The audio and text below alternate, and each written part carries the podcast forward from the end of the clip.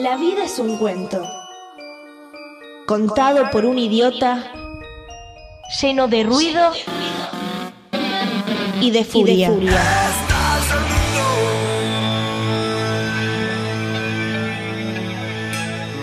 Que no significa nada.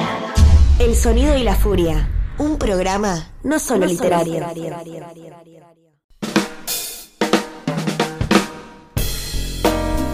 Todo gran escritor empezó por una primera publicación. Por eso te invitamos a conocerlos en El Semillero. Conoce hoy a los escritores de los que escucharás hablar mañana. El Semillero en el Sonido y la Furia.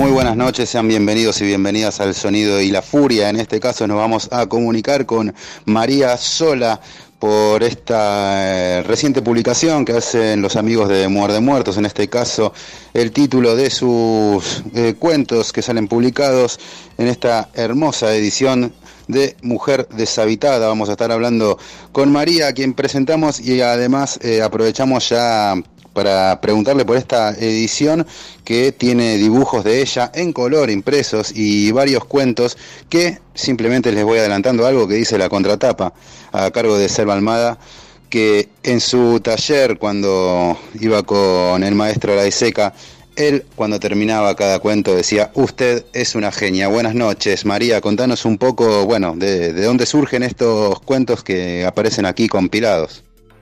Hola, buenas noches. Bueno, eh, bueno, mira, yo fui al taller de Alberto Laiseca, tuve el gusto de conocerlo. Lamentablemente no mucho tiempo, porque bueno, eh, tuve dos años ahí y bueno, falleció. Eh, el género es un, de los cuentos es un género que me atrae hace rato, o sea que escribo lo, lo que me va surgiendo a mí como cosas que van pasando, que de pronto las veo de otra manera, ¿no? Eh, Buenas noches María, Alexis Leiva te habla. Eh, leyendo tu libro Mujer deshabitada, eh, nos damos cuenta que los textos y los, los- cuentos que tenés son bastante breves y cómo es que te manejás en ese, en ese formato tan breve de cuentos, digamos, de- en, cuanto a extensión, ¿no? ¿Por qué manejas tan, digamos, cómo lograste manejar tan bien ese tipo de, de prosa en donde la menor extensión le da una potencia mayor a las cosas? Eh, son muchos cuentos, también con las ilustraciones, además, de esta belleza de, de edición que hizo Muerde Muertos. Pero bueno, quería consultarte eh, qué, qué ves vos en ese género y qué sentís vos en ese género en donde eh, la brevedad es la potencia, digamos. Hola Alexis, buenos días. Mirá, eh, necesito, bueno, aclararme un poco porque en realidad no me propongo hacer el cuento breve o largo cuando me pongo a trabajar, sino que hay momentos en los que, bueno, con- considero que ya no tengo más nada que decir, entonces la corto porque extenderla ex profeso no me gusta. Y bueno, tiene que ver también un poco con, con la personalidad de cada uno. Yo soy, soy acelerada en todo lo que hago, así que eh, el cuento largo quizás me aburre porque, bueno, no, me sale o no me gusta o yo qué sé. No sé, son cosas muy personales, pero no, no hay una, una, una propuesta precuento de que lo voy a hacer breve o en tantas líneas, no. Me dejo mucho eh, influenciar por lo que siento.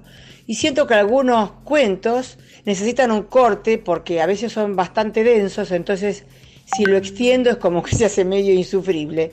Entonces lo, lo corto. Necesito deshacerme del cuento rápidamente cuando ya estoy andando por terrenos fangosos. un beso. Y ahora te quisiera preguntar cómo fueron tus inicios en la escritura y en la lectura, digamos, cómo llegaste vos a la literatura, a los libros y después cómo pasaste a la escritura. Bueno, mira, en realidad eh, en mi casa se leía y tenía una abuela que aparte de leer le gustaba escribir. Y me, leía sus, sus poemas, sus, sus versos, le gustaba mucho la poética. Eh, pero tuve un privilegio porque yo vivía frente a, una, a un club, el John Leijem, que tenía una biblioteca espectacular. Y yo iba al club porque estaba muy cerca, los chicos del bar y qué sé yo, bueno, iba al club. Y como a mí no me gustaba mucho bailar, eh, me metía en la biblioteca a repartir números para los chicos que venían a dejar sus ropas en el guardarropas en esa época. Y entonces yo aprovechaba y leía y aparte después pedía libros prestados, que obviamente me los prestaban.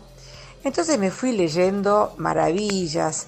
En esa época me acuerdo que leí, yo tenía 14 años y ya estaba leyendo a François Sagan, a eh, Guy de Maupassant, a Marguerite Yourcenar, a eh, Simón de Beauvoir, que era mi preferida, me leí todo lo que tenía.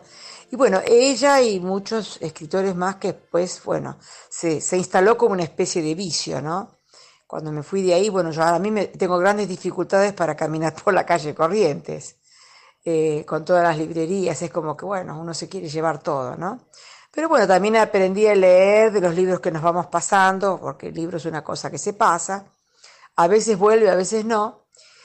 Y bueno, con el tema de empezar a escribir, yo en realidad mi tarea original era pintar, yo empecé a pintar, mi abuelo era profesor de pintura, y bueno, cuando empecé a pintar yo paralelo a la pintura siempre escribía algunas cositas, pero eran para mí. Eh, después, en un momento, cuando volvió la, eh, eh, Antonio Di Benedetto volvió a la Argentina, me enteré que estaba haciendo un taller cerca de mi casa y yo fascinada me anoté un poco para conocer semejante escritor y otro poco para ver qué hacía con lo que escribía. Bueno, este aquí que a pesar del poco tiempo fui muy estimulada porque, bueno, me, me hizo prometer que no iba a dejar de escribir. Después que falleció, lamentablemente, bueno, caí medio deprimida, pero seguí escribiendo, pero medio para mí, ¿no? Después dejé, bueno, me aboqué más a la pintura y después en un momento muy difícil para mí, este, me enteré que la ISECA tenía un taller cerca de mi casa. Bueno, pasaron unos años de uno a otro y volví al taller y bueno, eso fue definitivo porque la ISECA, eh, aparte de ser un maestro muy especial, muy particular, eh, con unas teorías muy personales, en un momento yo dudaba de mis personajes porque me parecían que eran muy monstruosos, que de repente eran ridículos, que, iban a pensar que estaba escribiendo cualquier cosa. Bueno, todos los terrores absolutos. Me los sacó de un plumazo un día que me dijo, mira, nunca sientas temor de hacer el ridículo. No te importe que los demás piensen que estás escribiendo, porque vos primero escribís para vos y segundo, eh, lo tuyo es lo tuyo y no tenés por qué sentir este temor al ridículo. Bueno, estuve dos años con él, con compañeros de lujo, Selva Almada, Natalia Rodríguez, Sebastián Pantolfeli, Guillermo Naveira, el ruso Pastori, que fueron chicos que eran mucho más jóvenes que yo, que me habilitaron el espacio, no me sentí este, relegada por una cuestión generacional, y bueno, para mí fue muy nutritivo y muy liberador. Y bueno, después que falleció la Iseca me quedé también muy deprimida un tiempo, pero seguí escribiendo y después, bueno, consulté con Selva a ver dónde podía, ah, qué podía hacer con lo que escribía y bueno, y ahí me encontré con José María Marcos, que fue eh, mi salvación en ese momento porque no solo me, me, me, llenó de tranquilidad, sino también de confianza, que bueno, que el libro iba a salir, porque bueno, todo el trayecto así cortando clavos, ¿no? Bueno, y acá estamos, preparándome para el segundo. Bueno, María, excelente, la verdad todo. El libro nos gustó muchísimo, así que lo recontra recomendamos, Mujer deshabitada, de María Sola, editado por la editorial Muerde Muertos. Y antes de despedirnos, que, contanos dónde se puede conseguir el libro, así la gente va corriendo a buscarlo. Bueno, el libro se puede conseguir eh, escribiendo a muerdemuertos.yahoo.com.ar y les indicamos en qué librería está, al tiempo que les informamos cómo puede adquirirlo de manera directa o con envío a domicilio. En librerías están en todas las de Galerna, pero bueno, es complicado para encontrar porque en una está, en el otro no. En fin, acá es directo y se lo llevan a su casa. Bueno, y quería agradecer mucho por la nota, muy simpática este, y muy fresca. Gracias, ¿eh? Cariños. Y así entonces nos despedimos. Esto ha sido todo por hoy. Esto ha sido El Semillero. Y le damos muchas gracias y le abrazamos bien fuerte a María Sola, que acaba de presentar Mujer Deshabitada, editado por Muerde Muertos.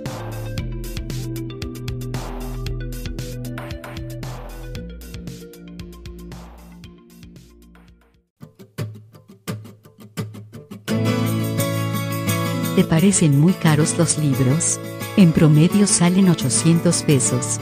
Pero si te suscribís a nuestra biblioteca El Sonido y la Furia, podés llevarte un libro todos los meses por solo 300 pesos. Además hay remeras literarias y descuentos en librerías. Visita nuestro Facebook y el link en nuestra descripción. Gracias por acompañarnos en esta aventura literaria. El Sonido y la Furia, el mejor podcast de literatura. Noches, sean bienvenidos y bienvenidas al Sonido y la Furia, Matías Pertini quien les habla. Y en este caso voy a ser un oyente con ustedes. Vamos a poder degustar un programa de colección. De hecho, ustedes verán que esta es la primera parte, habrá otra la semana que viene, de una charla que mantuvo Luis Alexis Leiva con Enrique Medina, un histórico escritor que por suerte lo tenemos con nosotros todavía y escribiendo, así que vamos a poder pegar una recorrida por todos sus trabajos que los compañeros de la editorial Muerde Muertos tienen en su catálogo y que recomendamos por supuesto ampliamente. Yo no pude estar, cosas horribles que nos genera el trabajo, así que los dejo y que Luis Alexis Leiva los guíe por este largo camino.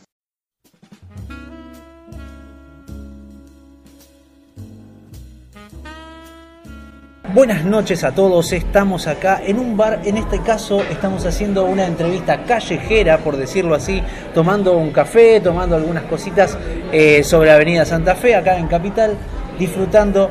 Y tenemos un invitado especialísimo que vino a charlar con nosotros, a tomar algo y a charlar sobre literatura y todo, una casi una eminencia argentina Enrique Medina está con nosotros. Y recuerdo, Enrique, que decimos buenas noches siempre, no importa la hora que se escuche, porque la literatura sucede de noche. ¿Cómo estás, Enrique? Ah, muy contento, muy feliz, Alexis, te agradezco la invitación. Creo que lo de eminencia fue demasiado generoso de tu parte, pero bueno, como el ego y la vanidad, digamos, uno no lo puede controlar, sigamos para adelante. Uno agradece. Está muy bien. Eh, eh, ¿Sabes, Enrique? Eh, permiso, te tuteo. por favor, te lo pido. bueno, nada, es un escritor que hace muchísimos años que, que escribió casi toda una vida dedicada a la literatura. Y por lo tanto, lo primero que hicimos para, para, dijimos, ¿cómo vamos a charlar con Enrique? Primero hay que buscarlo en Wikipedia. Wikipedia es esa página que es como una enciclopedia, ¿no? Enciclopedia online donde todos ponen algo y donde se arma como un conocimiento colectivo. En eso encontramos que dice que Enrique Medina es un escritor argentino primero y principal. Después dice que realizó estudios de pintura, teatro, cine, habiendo filmado algunos cortometrajes durante un lapso de 10 años, recorre Latinoamérica trabajando como periodista, marionetista, actor, director y director teatral lo primero que me llamó la atención fue lo de marionetista. Ah, bueno, eso, eso fue lo fundamental. eso? eso? en realidad eh, vendría a ser este eh, mi auténtica profesión. Es decir, yo tengo dos profesiones que manejo bien. Una es este, la de marionetista y la otra es el manejar este, el mimbre.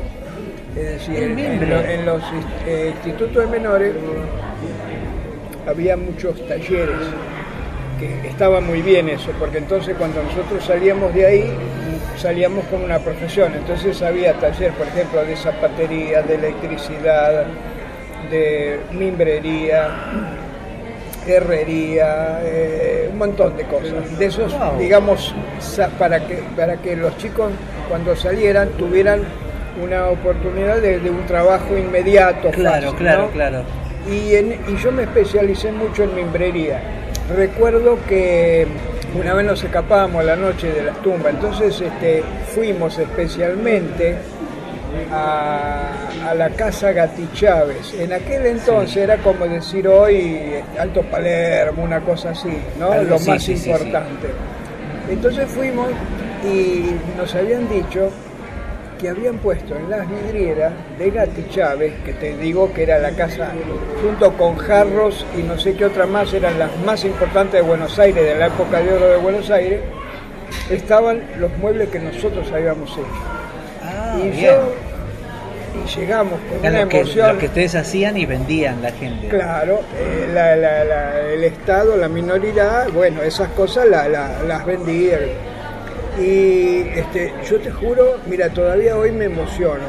Llegué a la vidriera y vi esos muebles que yo había hecho con los otros amigos, Claro, claro, que eran claro. producto de tu esfuerzo propio. Esfuerzo propio, sí. Y yo me puse a llorar, porque yo decía, no puede ser, ¿cómo, cómo nosotros? Yo estoy allá este, metido, esto lo hacemos casi como obligación, porque era una Claro. obligación, ¿viste? Terminábamos de desayunar, íbamos a la clase, después de la clase, se... Talleres. A taller. Entonces íbamos A al taller, todo.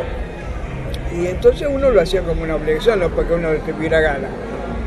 Y a partir de ese momento yo entraba al taller de mimbrería con una gana, con una Qué emoción, lindo, porque claro, sabía que hacía algo útil, algo. Exactamente, ahí yo tuve un shock muy grande eh, que a mí me ayudó y que me sirve hasta el día de hoy, ¿no? Incluso tiene que ver también con la cosa religiosa, aquellas parábolas que nos en la iglesia de, de uno de los institutos, este, un cura muy piola no- nos transmitía parábolas de Cristo y siempre a nosotros nos quedaba en la cabeza, ¿no? Sí. Entonces nos había transmitido una muy linda de, de dos carros que se quedaban atascados al cruzar un río Ajá. y entonces este uno de los eh, de los carros del el carretero baja y se pone Sí. a rezarle a Dios. Y el Sí. otro en plena tormenta empieza a putear con Dios, la pu- y entonces arriba está San Pedro. Entonces San Pedro era el alcahuete de Dios. Entonces San Pedro le dice a Dios bueno che acá están estos cuenta la situación y entonces Dios le dice bueno ayúdalo y entonces él va yo y dice "¿Ayud- ayúdalo a quién al, al- al que te está rezando no no no no al, Al otro, otro. No. Porque el otro me está puteando, pero está haciendo fuerza para hacer el cambio. El que está haciendo algo. Y entonces de ahí sale aquello de ayúdate y te ayudaré.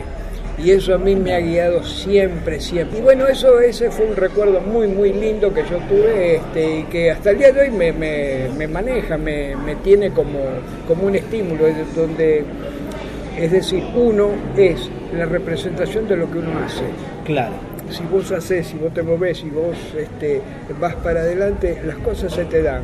A la Como larga, dirían, cuando el carro anda, anda los melones se acomodan, ¿no? Todo esfuerzo, todo esfuerzo, que es lo que yo le transmito a mis hijos, todo esfuerzo a la larga da su beneficio. Es decir, por ahí no es inmediato, pero te da beneficio. Incluso te da un beneficio inmediato en el sentido de que vos, al hacer esfuerzo, al hacer algo, te sentís digno. Sí. ¿Te das cuenta? totalmente. Entonces eso ya de por sí ya es una ganancia, que después la volarás, ¿no? Bueno, pero Claro. no, no te quiero pero- hablar de pero- pavadas No, para- por favor.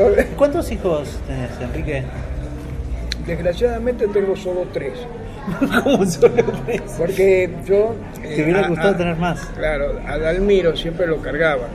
Dalmiro era, era amoroso, un tipo maravilloso, era Dalmiro- fanático mío, Dalmiro, Dalmiro Sáenz. Sáenz, otro- otro, que yo Claro. muchísimo. Bueno, el tipo era fanático mío, qué sé yo. Y entonces él tenía nueve hijos. Llegó a tener nueve hijos con distintas mujeres. Y entonces yo este, le dije, yo te voy a superar, voy a tener diez.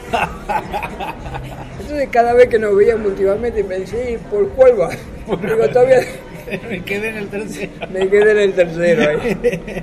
Este, pero no, tengo hijos, tengo una hija acá, argentina, y tengo dos franceses Ah, que ahora yo todos los años voy a, a verlos, ¿no? Este, vivo allá. En la primera etapa yo de pronto tuve, eh, eso un poco me perjudicó este, publicitariamente o en la carrera de escritor, porque yo de pronto los primeros años que tuve mi primer hijo, Sí. que fue hace ya 22 años, este, me iba seis meses allá y volvía. Entonces cuando me buscaban acá yo no estaba, estaba allá. y así poco a poco la gente te va olvidando, ¿viste? Este, y ahora voy de nuevo. Ahora no sé si voy a ir porque con el asunto este de la coronavirus tenemos... No, está complicadísimo. Está muy feo, muy feo. Yo tengo un miedo bárbaro. Lo que eh, de acá directamente dijiste un par de cosas que me, me disparan a, a- a otras preguntas, que tiene que ver con esta, esta sensación de ver tu trabajo expuesto, ¿no? Puesto ahí para que la gente... Eso es inmediatamente la publicación de un libro, el libro en librería, ¿no? Es, es ir directo, o sea, ya te imaginé el niño, el niño Medina mirando, mirando en el, en el escaparate de noche una, una silla de mimbre hecha por él y después el hombre Medina viendo su libro en la librería. Eso, eso es algo, eh, ¿cómo te puedo decir? No sé, es tan importante, es tan impactante para uno, porque uno tiene la sensación de que ahí tiene su verdadero nacimiento como persona, como ser humano, ¿no? Pero eso nos pasa absolutamente a todos los escritores. Vos hablas con cualquier escritor y el tipo te dice que cuando vio su primer libro en vidriera, no se puso a llorar, pero por ahí, ¿no? Pero cerquita, Este, y yo tuve la suerte de que no tienen todos lo- la misma suerte que tuve yo. ¿Cuál fue esa suerte? De que publiqué mi primer libro y mi primer libro tuvo éxito muy Claro. grande. Y entonces yo ya estaba en toda la vidriera, cosa que no le pasa a todos los escritores. Claro. Porque todos los escritores empiezan poco, no lo conoce nadie y ponen el libro en, En el último escaparate. Claro, lo ponen de canto ahí, lo hay que ir a buscar, lo que yo por ahí no tienen la suerte de... Y yo tuve esa suerte y para mí fue, viniendo de la nada, fue como una especie de resarcimiento, de, de- de ubicación, de confianza, en fin, de todo, ¿no? De, Claro. de resaltar los valores. Hay algo de este, eh, cuando nos hablabas recién de, este, de esta metáfora, digamos, espiritual, religiosa, de alguna manera, Mm. metafísica, hay algo de eso, ¿no? Del- de quien luchó tanto, ¿no? Que tenga esa recompensa de, de un pequeño reconocimiento y de un, de un trabajo realizado y, y- y puesto en valor. Claro, y sabes que también no solo el hecho de que un tercero tenga esa consideración que vos decís con uno, sino con uno mismo. Bien, Es claro. decir, uno mismo, yo por ejemplo aprendí desde hace mucho tiempo que no lo digo de manera despectiva, sino de manera realista. Es Sí. decir, sí, por supuesto, por ejemplo ahora aparecieron estos nuevos amigos de Muerde Muerto, qué sé yo, es una camada de amigos nuevos que me maravilla, me rejuvenece y todo lo demás. Pero de pronto yo ya aprendí a no necesitar de que alguien me eh, valore algo, sino primero que nada yo digo, yo mismo tengo que que las cosas, es decir, claro. yo tengo que tener conocimiento de las cosas que hago bien, porque de ese mismo modo me doy cuenta de las cosas que hago mal. Bien. Y eso para mí es un equilibrio casi religioso, ponele, con el que yo necesito para manejarme en la vida. Es Sí. decir, en la vida vos tenés que tener valores, tenés que tener orden, este, límites, eh, disciplina, respeto, es decir, un montón de consideraciones que poco a poco vamos perdiendo todos Sí. y es una lástima, pero yo los quiero mantener porque creo que todo eso conforma un orden dentro del cual uno se maneja mejor, o al menos es lo que yo pienso. Claro, yo, por ejemplo, no me considero eh, un oráculo que dice, bueno, esto hay que hacerlo, punto y se acabó. No, no, no, no, no. Yo lo que considero es que uno tiene que crearse su mundo, manejarse en su mundo, sin dejar que de afuera te invada, sin tampoco voy a invadir al otro. Es decir, Claro. yo no quiero imponerle mi forma de pensar, mi forma de existir al otro, pero me molesta y me jode cuando de afuera me quieren imponer cosas. Eh, encuentro algo curioso que, que estés hablando de orden, de, ¿no? de, de- de disciplina, de... cuando tus textos, o por lo menos los más conocidos, vamos a recordar, Las tumbas es el que más se te, por el que más se te identifica porque fue el primero, pero tenemos Striptease, eh, tenemos eh, Año Nuevo en Nueva York, Pío y Casares me llama y me dice, Enrique, ¿qué escribís? ¿Qué escri-?" Vos sabés que con Claro. Pío y Casares, sí. en, en- Encima él que era un señorito, claro, y te metes en el mundo de striptease y te vuelves loco, digamos, porque los, los mundos es un lugar muy sórdido Claro, en donde se, se desarrolla la acción. este, eh, éramos íntimos amigos, muy amigos, porque él tuvo, yo lo, lo quiero, lo, lo admiré siempre, lo quise mucho, porque tuvo la deferencia. Cuando yo publiqué mi segundo libro, Solo Ángeles, del que nunca terminé de arrepentirme, pero bueno, ya está, ¿no? Nunca terminaste de arrepentir ahí. Él tuvo la gentileza, fíjate vos, siendo en aquel entonces yo nadie, y él siendo Bioy Casares, la gentileza de hacer un reportaje paralelo, los dos juntos, Sí. para la revista Gente. Un reportaje de seis páginas, Sí, con fotos, todo en la casa de él, junto con él. los dos hablando. El reportaje de la revista Gente, mira, es del año, te estoy diciendo, 75. No, 72, 73, 73 o 74, qué sé yo.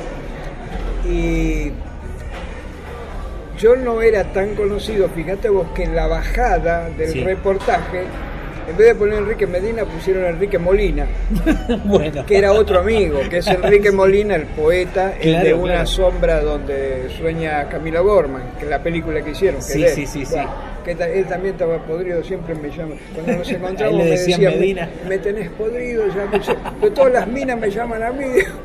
Y le digo, pero pasale mi teléfono. no te las quedes. Este, bueno, eh, eh, te decía, ah, lo de Bioy Casares, por eso. Entonces Bioy Casares, me acuerdo, yo cuando fui al reportaje, no, no, no, no, nunca nos habíamos visto. Sí, Y bueno, lo primero que voy a hacer, le dije, Claro. mire, Bioy, yo a usted lo respeto, usted sabe cuánto, conozco toda su obra, le conté, y entonces acá, a partir de que cuando yo le hablaba de, de los libros, que ahora ya ni me acuerdo, pero le- de los libros, el tipo se quedó maravillado, porque no hay nada más que tenga más gancho para un escritor, cuando vos le hablas de su obra, le, le contás cosas, entonces el tipo se queda contento porque dice, este me leyó. ¿te claro, das es- cuenta? no, pero aparte le da uno más confianza en ese sentido. Claro, ¿no? porque sabe de qué habla. A mí me ha pasado en la Feria del Libro, cuando estoy filmando, y viene gente y me dice, Medina, ¿puedo decirle algo? Sí, como no. ¿Por qué el personaje que está tan lindo, que hace tal cosa que yo, después en el otro libro veo personajes?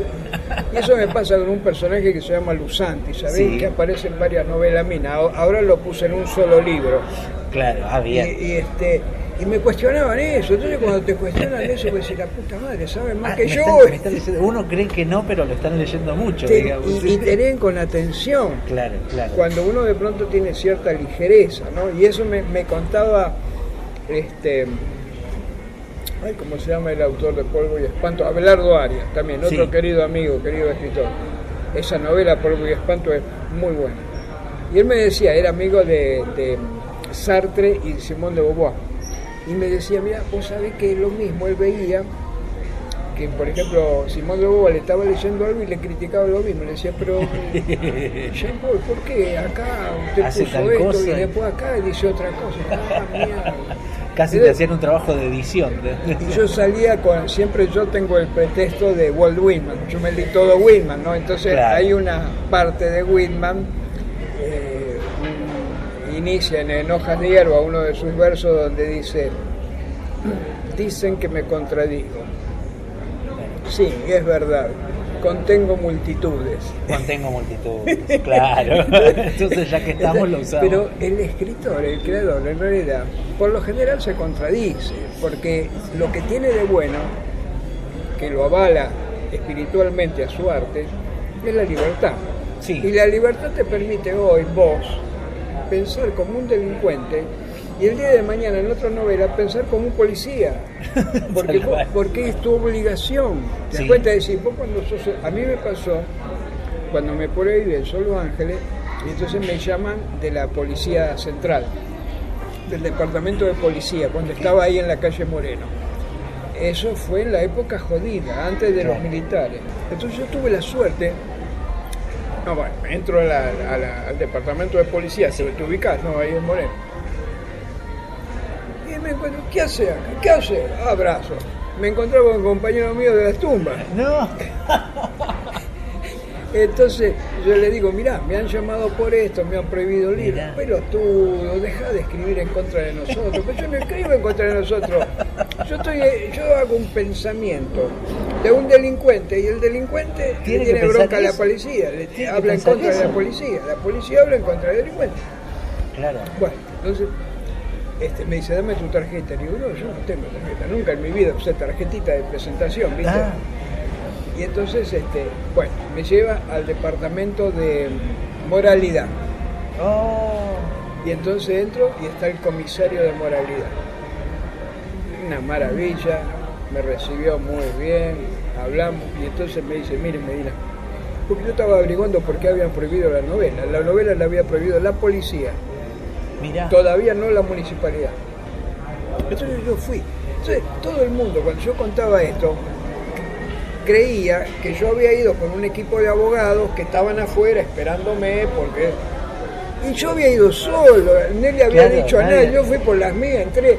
Y adentro creían que yo tenía un equipo de, de- de gente atrás, periodistas esperando a ver si salía o no salía. Es un poco la fantasía que hay sobre el escritor, ¿no? Claro, no, y yo fui solo, entré. Y una charla maravillosa con el tipo. Lamento, el tipo creo que me dio su tarjeta, yo la perdí y lamento eso, porque fue el director del dep- departamento de moralidad en la, en la central de policía en 1974. Un tipo que me trató con una. Hablamos los dos de literatura, el tipo sabía de literatura Mirá. y me había leído profundamente. Entonces empezamos a discutir de lo que te digo yo, que uno tiene que desdoblarse.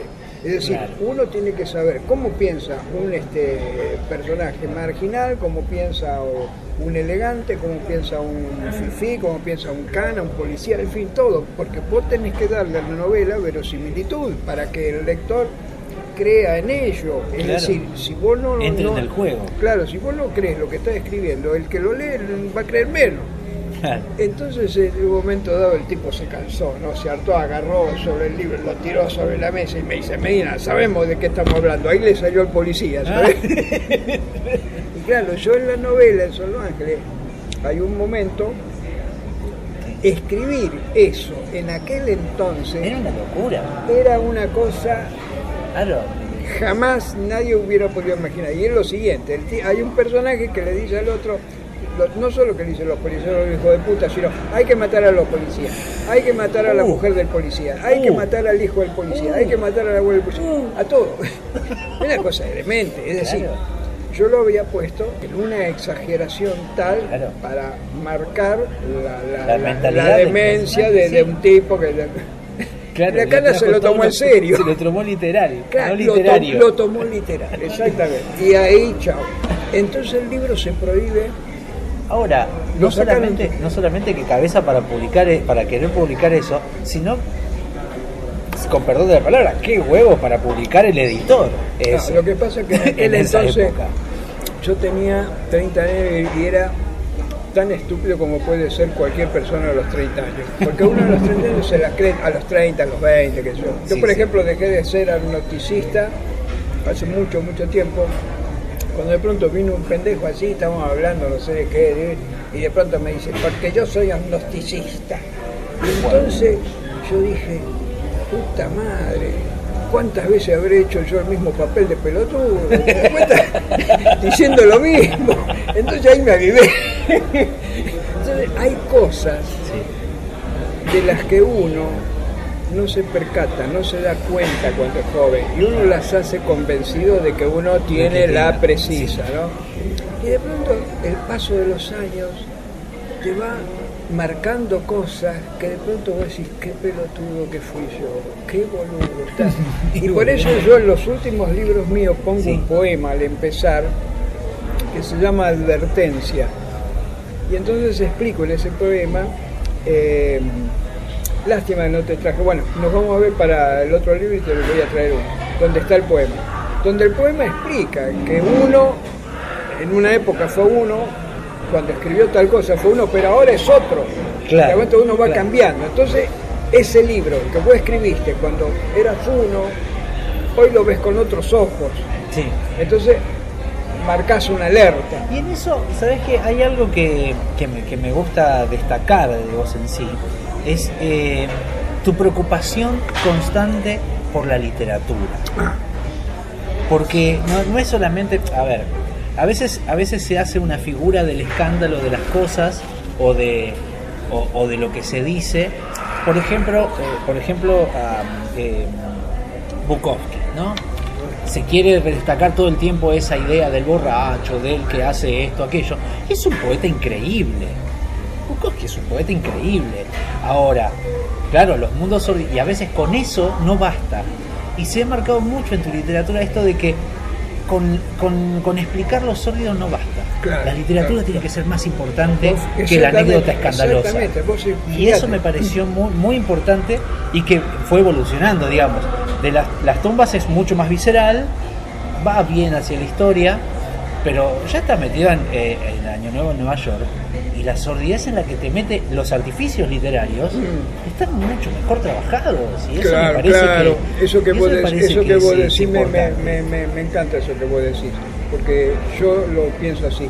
En cuanto a, a- volvamos a Bukowski, porque Sí. la gente lo lee mal a Bukowski. La gente cree que solamente Bukowski es chupar, coger con una mina. Por ejemplo, yo, ojo, encuentro cierto parecido a Striptease, al libro de Mujeres, Sí, que es muy estético. En un momento dado, un autor es un ser humano donde de pronto está apremiado por mil cosas, por mujeres, por dinero, por lo que sea. Te dice el editor, dame algo, vos juntás lo que tenés, lo metés ahí, lo largás. Que es lo porque que, le, necesita la guita uno también. Y lo que es- le pasaba a Follner, pobrecito. Follner, por ejemplo, eh, le lleva al editor este, Palmera Salvaje.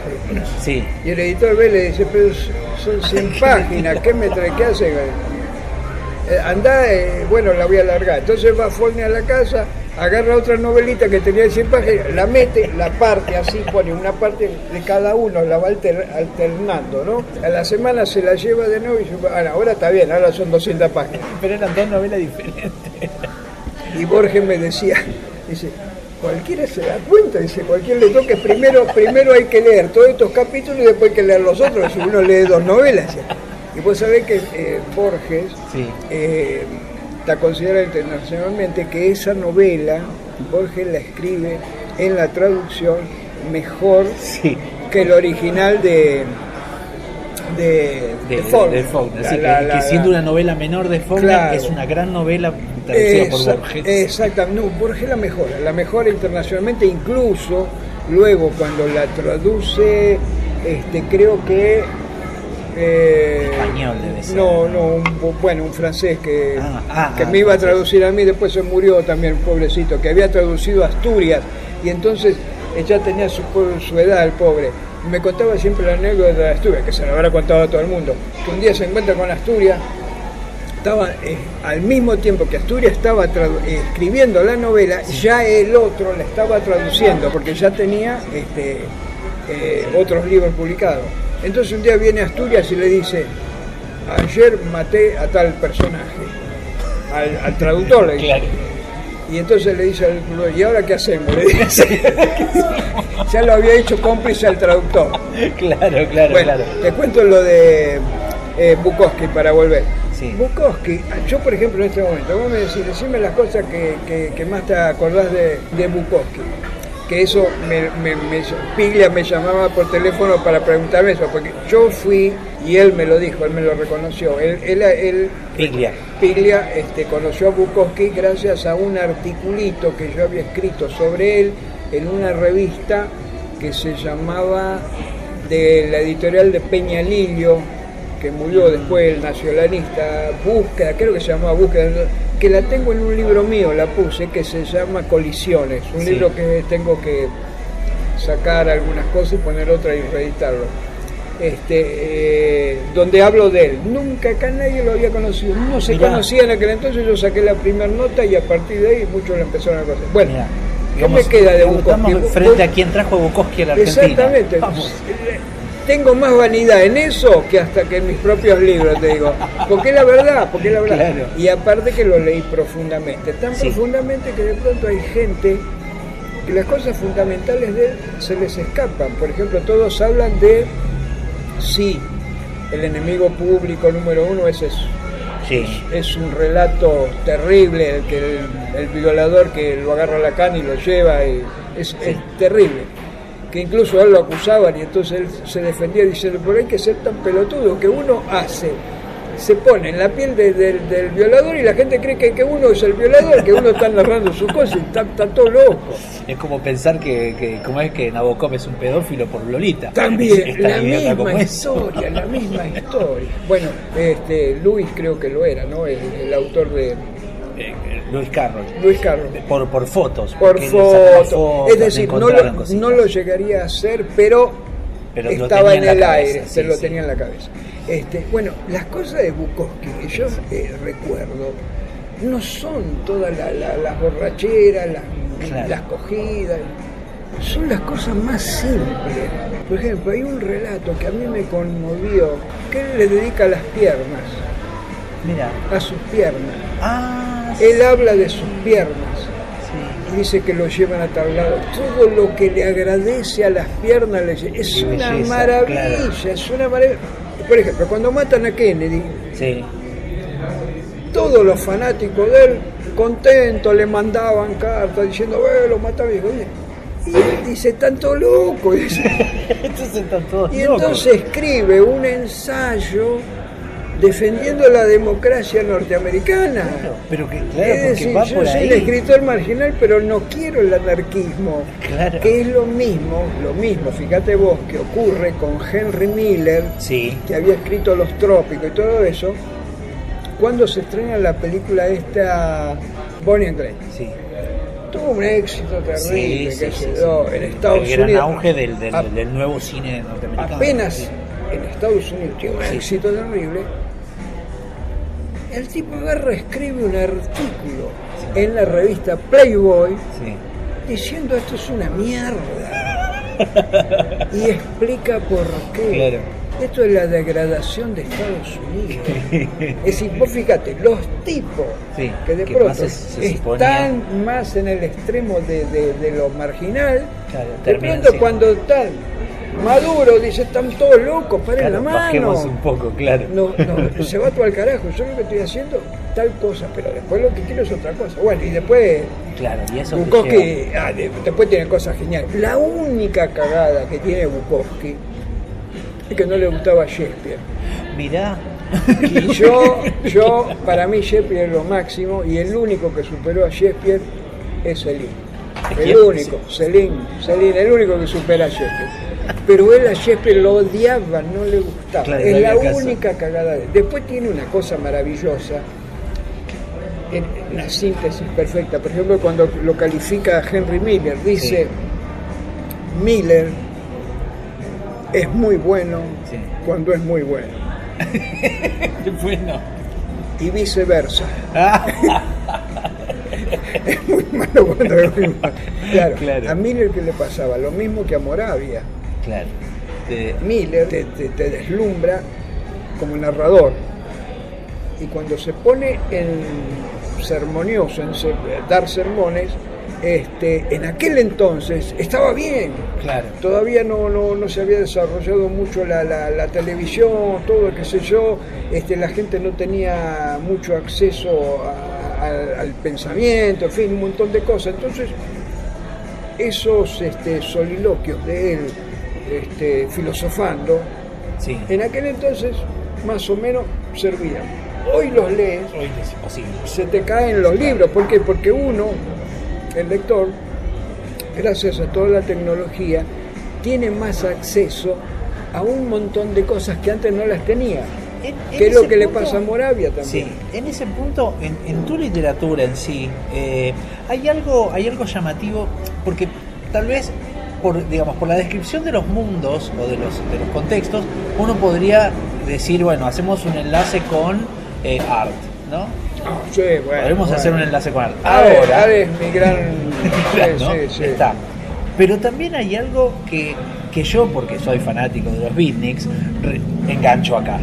¿no? Esta, también esta ida a Nueva York, esta búsqueda de Ah. Bukowski, esta búsqueda, ¿no? Sí, sí. Hay algo que empieza a venir desde los beatniks y hay algo casi en esta búsqueda que supongo que es la de que tiene que ver con esto, con esto casi fragmentario, ¿no? Con esta cosa eh, experimental que hay en la forma de relatar que tenés, que se va armando, porque no es solamente ¿no? Es, es un tirón de una historia, sino que a veces hay momentos que son casi fotográficos. Claro, bueno, Bueno, eso- hay algo del cine ahí. Eso también, ¿no? viene de la época del cine. Es decir, yo trabajé en cine, trabajé mucho en televisión antes de escribir y siempre tuve la imagen esa. El, la gran, el gran quiebre que yo tengo en mi vida es de haber viajado 10 años por toda Latinoamérica, Sí. digamos, yo huyendo de mí. ¿no? Apenas yo salí de las tumbas, empecé a recorrer toda la Argentina. Yo nunca tuve casa. Entonces yo viajé por toda la- Latinoamérica durante 10 años, porque yo había ido eh, por, por tierra con la compañía de marionetas. Algún día te voy a mostrar la foto que tengo manejando marionetas. Después lo voy a escribir cuando escriba en mi memoria. Este, la idea mía era llegar a Estados Unidos, Mirá. ir a Hollywood y ser un director famoso. Vamos. Este, y yo, y éramos tres muchachos, ¿no? uno que había sido un actor acá, este, otro, otro más y yo. La idea nuestra era llegar a, a Estados Unidos para ganar dinero. Claro.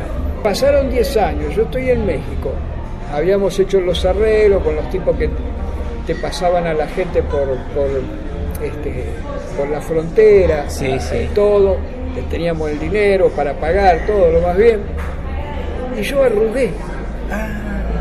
Es no decir, se animó. arrugué, no me animé, me cagué en las patas porque yo pensé, hace 10 años que estoy fuera del país. Por ahí había venido una vez después, pero después vol- volví a Sí. salir. Este, y digo, 10 años fuera del país.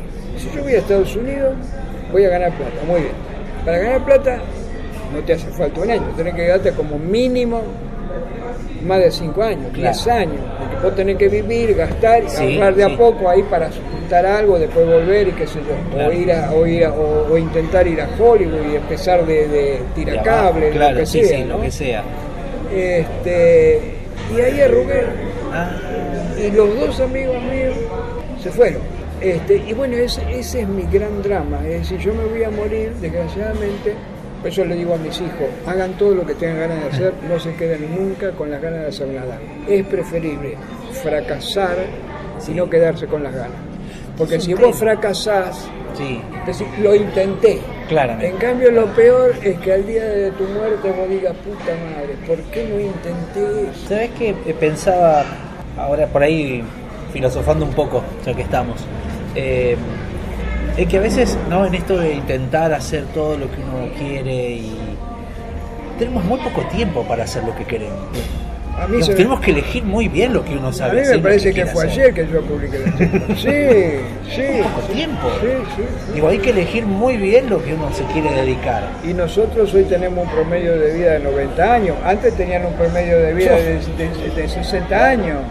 Tenés una obra muy, muy, muy grande, digamos, en cuanto a, a cantidades. Según los registros, como te decía hace un rato, tenemos Las tumbas Los Ángeles, Transparente, Striptease, El Duque, Perros de la Noche, que fue película, eh, Las Muñecas del Miedo con el trapo en la boca, Año Nuevo en Nueva York, Buscando a Madonna, ese me encanta, El Secreto, Gatica, Gatica, El Escritor, El Amor y la Muerte, La Espera Infinita, El Último Argentino. La espera infinita es falta. otro libro que... Y faltan todavía acá, ¿no? No, no, hay cinco más. Te voy a hacer un desafío.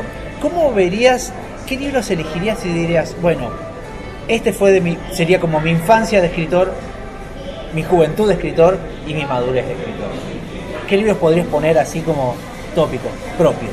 Pues es que eso que me eh, acabé de decir, vos me lo dice Alejandra Tenaglia, que es la, la- Tenaglia. la editora mía de hace mucho tiempo, porque ella tiene pensado hacer un volumen Sí. eh, que se podría titular Mis mejores páginas, mis mejores textos, que en otro tiempo Sí. se acostumbraba de los escritores Ah. que tenían determinada cantidad de novelas, Claro. por ejemplo, ellos de pronto publicaban Elegían digamos, de tal libro me gusta esto, o me gustan estos libros, los otros no tanto, que yo. Claro. Y lo que vos decís, este, de manera contundente, yo te podría decir que me siento otro escritor a partir de El Fiera, este, que es una novela, una novela, un libro de relatos. A partir de ahí, yo siento que hay un cambio en mi literatura. Insisto un poco en lo que vos acabas de decir, en el cuidado de la literatura. Es decir, Sí. tengo ya un cuidado mayor en la forma que eh, en el tema. Es decir, me siento seguro en el tema, en el contenido, Claro. me siento seguro, pero trato de cuidar más la forma, cosa que yo veo que en mis primeros libros mucho no cuidé. Aunque traté siempre de ser neutro, pero por ejemplo, si yo hoy tuviera que escribir este Las tumbas de nuevo, no le escribiría de ninguna manera como, este, fue lo en ese escribí ahí. sí. Ahí hay una especie de desparpajo del narrador, Sí. ubicándose como chico, que continúe en Solo Ángeles, pero en Solo Ángeles creo que la pifio un poco, porque eh, yo quería ubicarme en la marginalidad total y entonces no solo el lenguaje, el habla, sino el pensamiento de los personajes, quería que también fuera un poco, eh, ¿cómo decirte?, muy revulsivo. Claro, claro. Y yo creo que ahí hay algo que por ahí no me salió bien, creo yo. Hay otros que, por ejemplo, de Solo Ángeles y de este eh, libro coinciden mucho en que son las grandes obras mías, me dice. Y que coincide, el que le gusta este también le gusta Ángeles, el que le gusta Solo Ángeles le gusta también. Tenemos cosas muy Claro. curiosas. Eh, uno a veces, o siempre, cuando el escritor quiere explicar su obra, la caga. Es así. ¿Por Claro. qué? Porque la obra se tiene que explicar sola. Claro.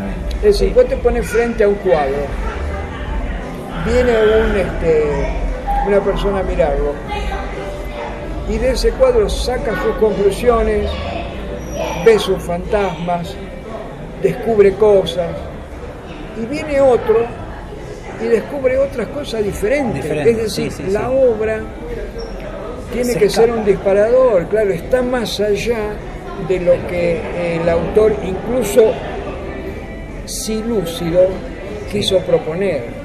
Sí, yo sé que no hay, eh, tal vez no hay un vínculo grande tuyo con, con lo que con, con- con lo que fue la cultura del rock. No, Acá. no, no, tenés razón. Sin embargo, yo creo que el rock te leyó muchísimo. Sí, sí, sí. sí. El rock te leyó muchísimo. lo- lo- los calamaros me leyeron, sí. Mirá los calamares. Además, además yo soy amigo de ellos, porque Mirá, yo era íntimo amigo de, del padre.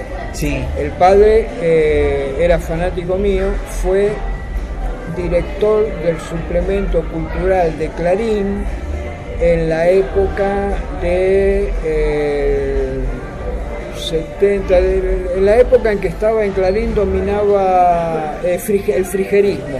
sí. Entonces, este, y yo era muy amigo de él y él me Mirá. llevó ahí y yo escribía en Clarín en ese entonces en el suplemento cultural.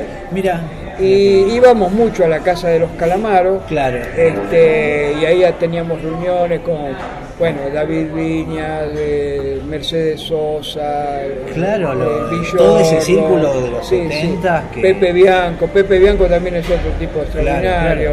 Este, sí, pero vos tenés razón. Este, yo con el rock siempre tuve es más el tango. Claro, más, claro, eh, claro. idea. Yo mm, estoy más en el tango, más en la música clásica, este, no como, como, como exquisito, sino como No, no. de pronto Es lo que te tocó ubicarme. Pero en, el, en el rock no sé, porque a mí me, tocó, me toca, yo estaba en Guatemala Sí, cuando aparece el rock, el rock, eh, eh, los Beatles. ah, Y dentro de- todo el mundo estaba loco, los guatemaltecos, y yo decía, "Estos son todos unos pelotudos, a mí no me interesaba mucho. Más me gustaba, ¿sabes qué? Que eso yo acá lo mamé, cuando se estrena la película eh, Semilla de Maldad, se llamó en español, sí. que trabajaba Glenn Ford y debutaba Sidney Poitier, el Ah, negro. sí, sí, sí. sí, La película del profesor... Yo recuerdo eh, sin simpatía de Mira quién viene a desayunar a cenar a ah, la casa. Claro, con Spencer Tracy. Spencer la- Tracy, sí, sí, sí. Este, Y en ese momento, cuando se estrena la película, Sí. Causó una conmoción terrible esa película, porque por primera vez en el mundo entero, porque salían notas en los diarios explicando que ocurrió en Bélgica, en Francia, en España, en todos lados, que empezaba la película y toda la gente empezaba a, a golpear el cine, a llevar el ritmo. de la canción que sonaba. Claro, era, eh, eh, la canción era este eh, rock del reloj, ¿cómo era? La Sí, de, la, del Reloj, la. Bill Haley. Ah, Rock sí, sí. Bill. Ta, ta, ta. Eso fue una cosa, ahí sí, te digo que yo fui rockero. Es, Claro. es decir, yo fui rockero con dos tipos. Una, cuando escuché por primera vez la canción por radio de Elvis Presley. Creo que la primera vez que se dio acá, después de apenas haber salido en Estados Unidos, Sí. y creo que en ese entonces fue en Radio Excelsior, que era la radio que se dedicaba a la música más o menos popular norteamericana, porque no era tan fácil. No era tan fácil. Antes había mucho folclore, Claro. había mucho tango, en las radios te digo. Sí, sí. hoy, hoy está todo desaparecido. Bueno, y en aquel entonces me acuerdo, escuché una noche, creo que en el programa de Alejandro Mancini, que era un tipo que se dedicaba a eso. Este, escuché Hotel de Corazones Ah, Destrozados sí, sí, sí. que fue el primer gran éxito de Elvis Presley, no otro, después mencionado, no, no, no. El primero de él fue Hotel de Corazones Destrozados. Una canción bellísima. Claro. Ahí sí yo fui rockero. Well, since my baby left me, well, I found a new place to dwell. Well, it's down at the end of Lonely Street, that heartbreak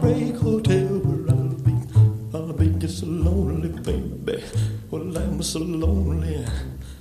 I'll be just so lonely, I could die.